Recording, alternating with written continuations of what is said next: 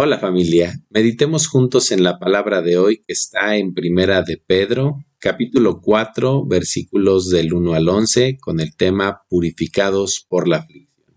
Acompáñenos.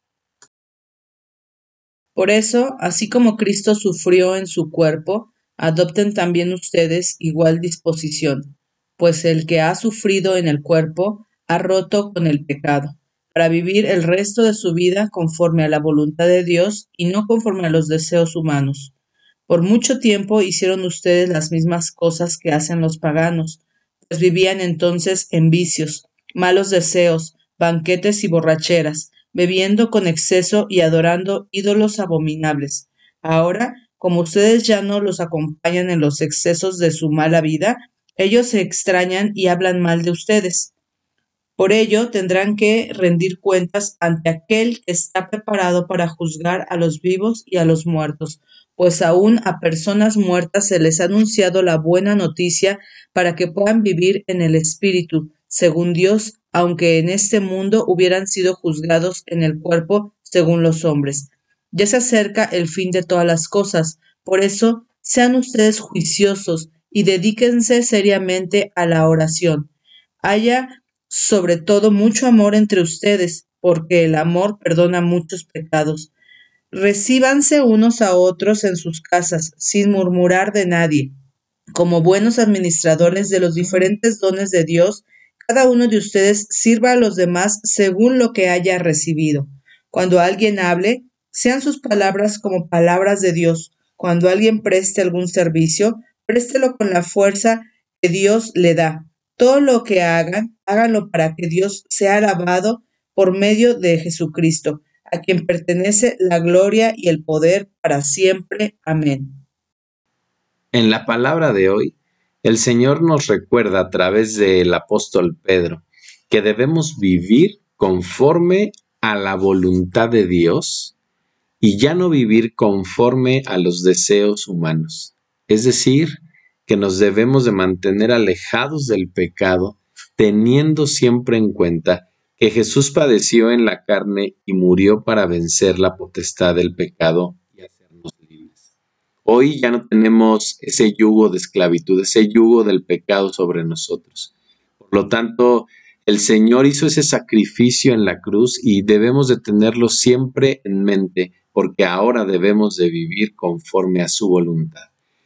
Y a veces esto nos representa vivir aflicción porque quizás seamos observados, criticados, juzgados por aquellos que, que aún no creen en el Señor y no están viviendo en la verdad del Evangelio, pues entendamos esta aflicción como la oportunidad que el Señor nos da para ser purificados, recordando que todos vamos a dar cuentas delante del Señor cuando venga a juzgar a vivos y a muertos. Y la diferencia entre los que hayamos renunciado al pecado, eh, aún eligiendo la aflicción, nos va a salvar versus aquellos que, no lo hayan hecho. Entonces, en esta primera parte el Señor nos, nos hace este recordatorio de cómo debemos vivir.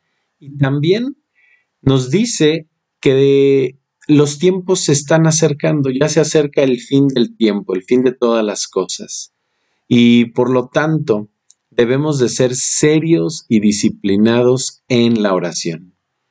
Esta palabra a mí me, me habló este día de ser serios y disciplinados en la oración. Creo que el Señor quiere que, que estemos atentos, que estemos siendo eh, eh, dedicados a lo que es la oración y sobre todo que nos amemos unos a otros porque el amor borra los pecados de cada uno de nosotros. Hemos recibido, dice aquí la palabra, diferentes dones o capacidades de parte de Dios y debemos de usarlos para el servicio a los demás, sabiendo que el Señor es quien nos va a dar la fuerza para poder cumplirlo no es en nosotros, sino que es en sus fuerzas. Por lo tanto, le damos gracias y alabamos a Dios por medio de Jesucristo, que es maravilloso y poderoso para siempre. Amén.